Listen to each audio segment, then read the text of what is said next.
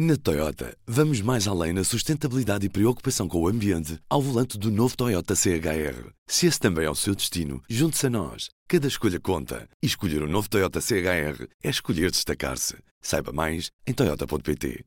И в этих условиях я полагаю, что было бы правильно, чтобы в соответствии со статьей 117 Конституции Российской Федерации правительство Российской Федерации...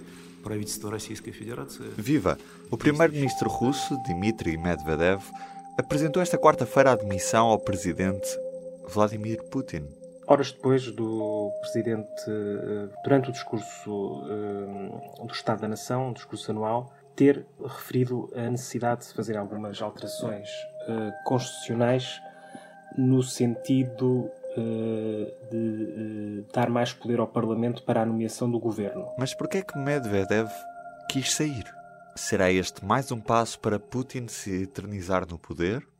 São temas para ouvirmos neste episódio do P24. O que surpreendeu foi a rapidez com que todas as peças se moveram. Ouvimos o jornalista da secção Mundo, João Ruela Ribeiro, que está connosco neste P24. Em poucas horas, Medvedev apareceu com Putin uh, na televisão para, para anunciar a, a demissão do governo e para dar, uh, segundo Medvedev, para dar espaço para que essas mudanças sejam postas em prática e por isso o, o governo atual mantém-se interinamente, deverá ser nomeado uh, um novo governo, mas ainda não temos uma, um calendário para, para isso. Já depois de gravar esta conversa com o João Raela Ribeiro, soubemos que Vladimir Putin já tinha escolhido o nome do novo primeiro-ministro da Rússia.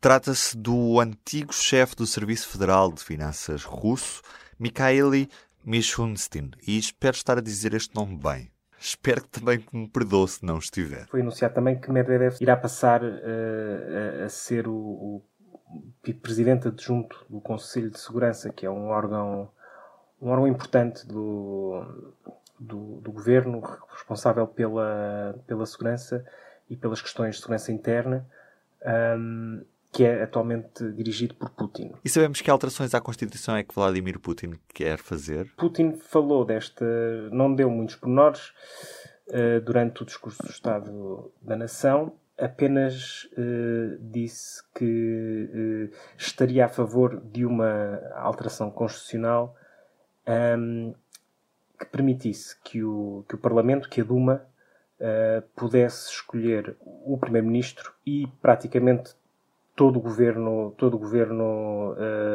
russo. Um, o que isto significa e também disse que, que, essa, que essa proposta seria uh, sujeita a um referendo, algo que já não acontecia desde 1993. Um, e, portanto, só por aí dá para ver qual é a importância destas, destas alterações uh, sugeridas por Putin. As, as principais implicações, logo, a, primeira, algo óbvia, é de que há uma transferência do, do poder do, do, presidente, que atualmente retém o poder de nomear o governo e uma série de decisões muito importantes, para o Parlamento. Segundo Putin, eh, o presidente não pode, eh, à luz destas alterações, não pode ehm, rejeitar, eh, aprovar o que foi decidido pelo, pelo Parlamento. E isto tem o impacto potencial de alterar a natureza do, do, regime, do regime russo. A partir de agora, as eleições legislativas ganham uma importância que não tinham até agora. Se o Parlamento é agora a nova fonte de poder, porque tem um, é, é, é, lá que são escolhidos os membros do governo, a composição do Parlamento será, será fundamental. Um, e aí também deverá haver, mas isso ainda é, ainda é cedo para, para se perceber, deverá haver um, um, um reforço da ligação de Putin ao, uh, ao seu partido, Rússia Unida, porque, porque grande parte da, da legitimidade do regime de, russo está na popularidade de Putin, que é muito maior do que a do seu partido e de que de outro, qualquer outro político próximo de si. Portanto, podemos entrar aqui numa nova fase uh, em que o partido uh, deverá tomar uma posição central. Vamos ver como é que, como é que isto será feito, porque é, é seguramente um desafio um desafio enorme para, para Putin e para, e para, os seus aliados.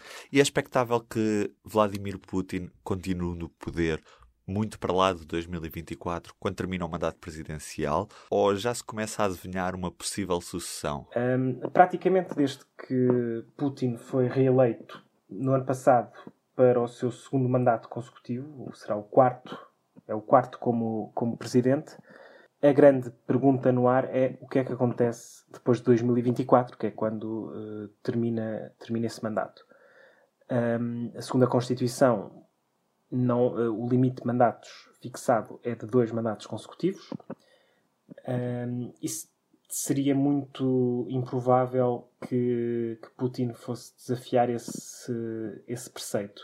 Não o fez em 2008, quando, quando passou para o cargo de primeiro-ministro e Dmitry Medvedev assumiu a presidência. Essa foi a, a, a, fórmula encontrada na altura para que Putin se mantivesse, pelo menos, próximo do poder, se não com o poder efetivo. Agora, esta proposta de alteração constitucional parece ser o início da, ou pelo menos um primeiro ensaio para aquilo que será o futuro pós 2024 e abrem-se várias, várias hipóteses e várias perguntas que vão ser respondidas nos próximos tempos.